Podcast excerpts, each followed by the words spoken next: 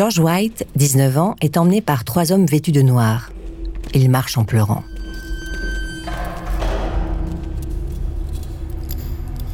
Les hommes serrent les attaches en cuir autour de ses bras et de ses jambes. Il est maintenant prisonnier de la chaise électrique. On lui demande s'il veut dire une dernière chose. Il supplie pour qu'on le libère. Personne ne lui répond. Puis un homme enclenche l'interrupteur. Une puissante décharge traverse le corps de George. Tous ses muscles se contractent brutalement. La douleur est intense. Au contact des électrodes, sa peau commence à chauffer. Ses yeux sont révulsés. Bientôt, il perd conscience. Une odeur de brûlé envahit la pièce. George Wright est mort.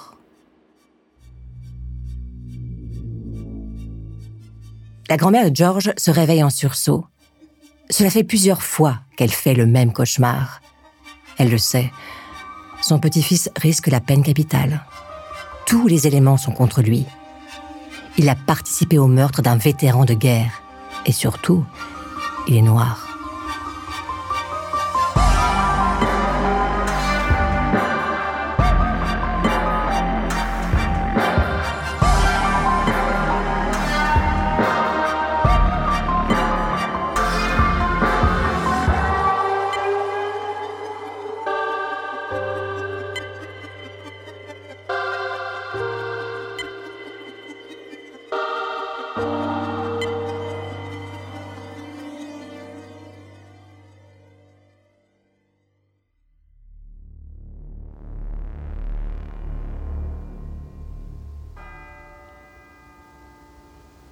Les policiers sont venus à l'enterrement de Walter Patterson. L'ambiance est étrange. Walter est visible dans son cercueil, mais c'est un mort au visage grotesque, déformé. Ses traits ont été reconstruits avec maladresse, d'après une photographie fournie par la famille. Personne n'ose aller le voir. Madame Peterson décédera deux mois plus tard, laissant deux filles orphelines.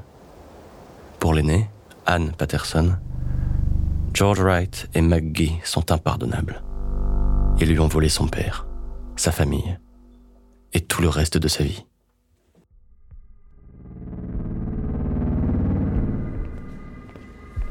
Depuis la cellule du commissariat, George voit sa grand-mère arriver. Il a honte. Cette femme a tout fait pour lui. Elle lui a donné un avenir, elle l'a élevé du mieux qu'elle a pu. Lui, il a quitté l'école. Il a tué un homme. Sa grand-mère s'approche. George réalise qu'elle n'est pas seule. Un blanc l'accompagne. C'est l'avocat dont elle lui avait parlé. George reprend espoir. L'avocat explique. George, il faut que tu reconnaisses tous les faits et que tu acceptes d'emblée ta peine. Ce sera sûrement entre 15 et 30 ans. Ne cherche pas à te dédouaner ou à mettre tout sur le dos de ton copain, Maggie. Tu dois éviter à tout prix le procès. Si tu passes devant le jury, on sait comment ça va se finir. George se retourne vers sa grand-mère. Il calcule. 30 ans. Cela veut dire qu'il sortira à 50 ans. La vieille femme le regarde avec des yeux menaçants. Accepte, George. Sinon, on sait comment ça va se finir.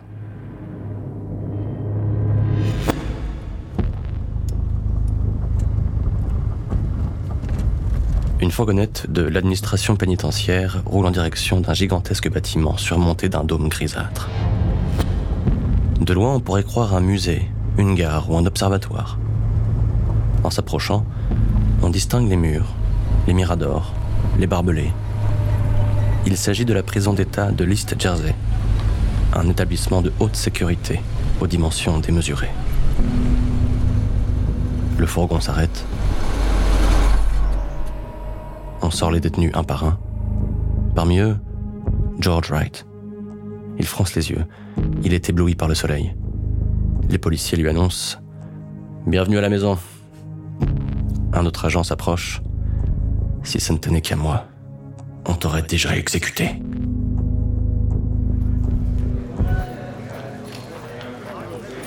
Il y a tellement de bruit dans la prison qu'on croirait entendre les voix des 1500 détenus. George Wright monte sur les escaliers métalliques. Il avance silencieusement, vêtu de son costume rayé blanc et bleu. La porte de sa cellule s'ouvre. Le détenu ouvre ses bras en grand. Il peut toucher les deux murs avec ses mains.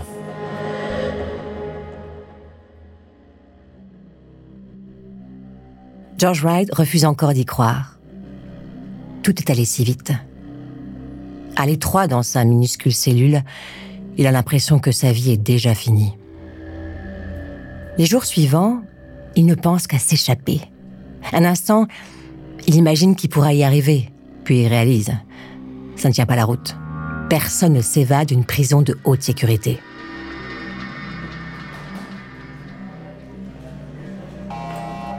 Les mois passent. Les gardiens ne font pas attention aux états d'âme des détenus. Mais le jeune George Wright, hmm, il semble encore plus déprimé que les autres. Pour une fois, ils viennent lui annoncer une bonne nouvelle. Quelqu'un est venu lui rendre visite. Au parloir, George découvre le visage rassurant de sa grand-mère. Il est tellement heureux de la voir. Pourtant, il ne sait pas quoi lui dire. Il lui parle de ses lectures, de Malcolm X et de Mohamed Ali. La vieille femme l'écoute et lui dit tristement Je ne sais pas si je reviendrai te voir. C'est trop loin, trop cher, trop fatigant. Pardonne-moi, George. Les années passent, George continue d'espérer, mais sa grand-mère ne reviendra jamais.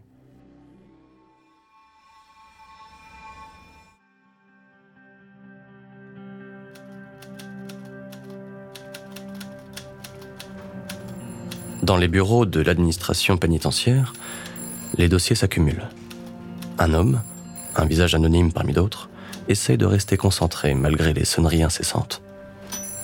Il doit traiter les transferts de prisonniers. Le dossier George Wright est posé sur son bureau. Pourquoi? On ne saura jamais. Pris dans ses mouvements répétitifs, l'employé tamponne le dossier sans même le relire. Il vient d'autoriser par erreur le transfert de George Wright vers une prison de moyenne sécurité.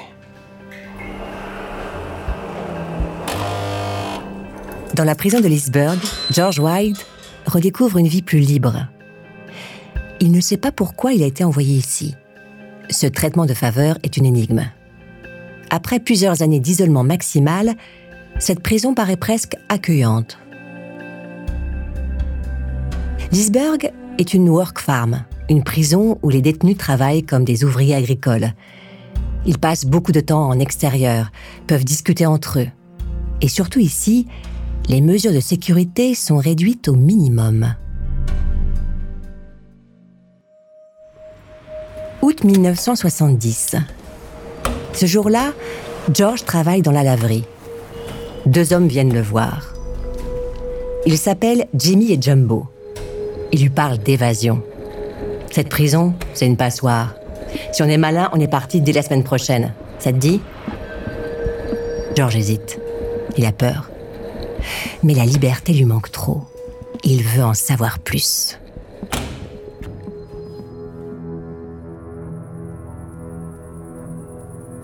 « 19 août 1970, 23 heures.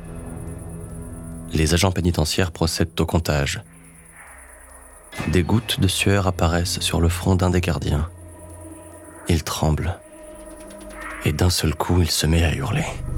Déclenchez la putain d'alarme La panique envahit la prison. Un deuxième décompte a lieu. Il y a quatre disparus. Deux types que tout le monde appelle par leur prénom, Jimmy et Jumbo, et deux autres, plus discrets. George Brown, détenu pour braquage, et George Wright, un meurtrier. Le directeur de la prison est hors de lui.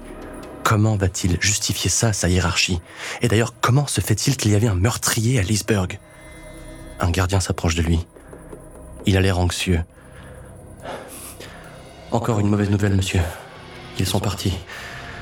Avec votre voiture. Une Chevrolet bon marché roule à toute vitesse sur la Garden State Parkway en direction d'Atlantic City. Les quatre passagers sont euphoriques. Ils portent leur tenue de prisonniers. Le numéro de matricule s'affiche encore sur leur poche. Ils sont à la fois excités et terrorisés. Ils se répètent la liberté ou la mort. Ils savent qu'ils seront sûrement retrouvés. Pour le moment, George Wright regarde le ciel étoilé. Un spectacle qu'il n'a pas vu depuis des années. Sept ans et six mois, pour être précis. Il cherche la lune. Il aperçoit un fin croissant lumineux. Son ami George Brown lui dit C'est la nouvelle lune. C'est un nouveau début. Maintenant, elle va être de plus en plus étincelante.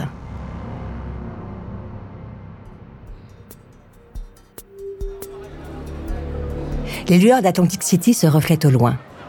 En cette chaude nuit d'août, l'activité bat son plein. Il fait nuit, les vacanciers viennent manger une glace, un hot dog. Certains vont danser ou jouer au casino. Les quatre fuyards abandonnent le véhicule à l'entrée de la ville. Ils se séparent en deux groupes. On se souhaite bonne chance. George et George partent d'un côté, Jimmy et Jumbo de l'autre. Jimmy et Jumbo. Voilà comment on les appelle. La police d'Atlantic City les a arrêtés alors qu'ils déambulaient dans la ville. Les deux évadés ont été trop négligents.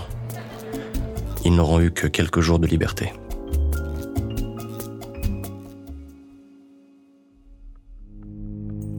Durant l'interrogatoire, leur visage est fermé. On leur a demandé des indices sur George Brown et George Wright. Ils n'ont rien à dire. Tant pis pour eux. Dès le lendemain, ils repartiront en prison. George Wright et George Brown ne sont pas restés longtemps à Atlantic City. Après leur séparation avec Jimmy et Jumbo, ils sont restés cachés derrière la gare routière. Ils ont attendu plusieurs heures et ont finalement pris un bus. La police d'Atlantic City a une piste. Les deux fuyards auraient pris un bus en direction de New York. La vendeuse du guichet de la société Greyhound les a reconnus sur des photos. Mais cela fait maintenant des jours qu'ils sont partis. Les policiers du New Jersey doivent se rendre à l'évidence. L'enquête ne fait que débuter. Personne n'imagine que la traque de George Wright va durer encore 50 ans.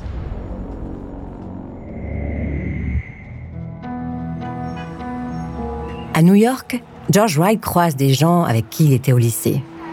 Il se cache comme il peut. Il a besoin d'argent. Il doit travailler. Mais c'est trop dangereux. Avec son ami George Brown, il décide donc de partir dans un autre État. Le 26 août, à Atlantic City, une plainte est déposée au niveau fédéral.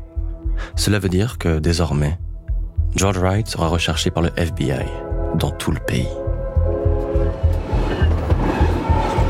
George Wright et George Brown ont quitté New York pour Détroit. Ils ont chacun des petits boulots. Les mois passent. Wright a commencé à refaire sa vie. Il a une copine et prend des cours de mannequinat. Il se retrouve même dans un shooting photo. Il prend la pose. Ça lui plaît. Mais quand on est un fuyard, avoir son visage imprimé partout aux États-Unis, ce n'est peut-être pas une bonne idée. George et son ami en arrivent à la même conclusion. Pour vivre librement, il faudra quitter les États-Unis. Pour aller où Et comment? Il faut d'abord trouver un avion.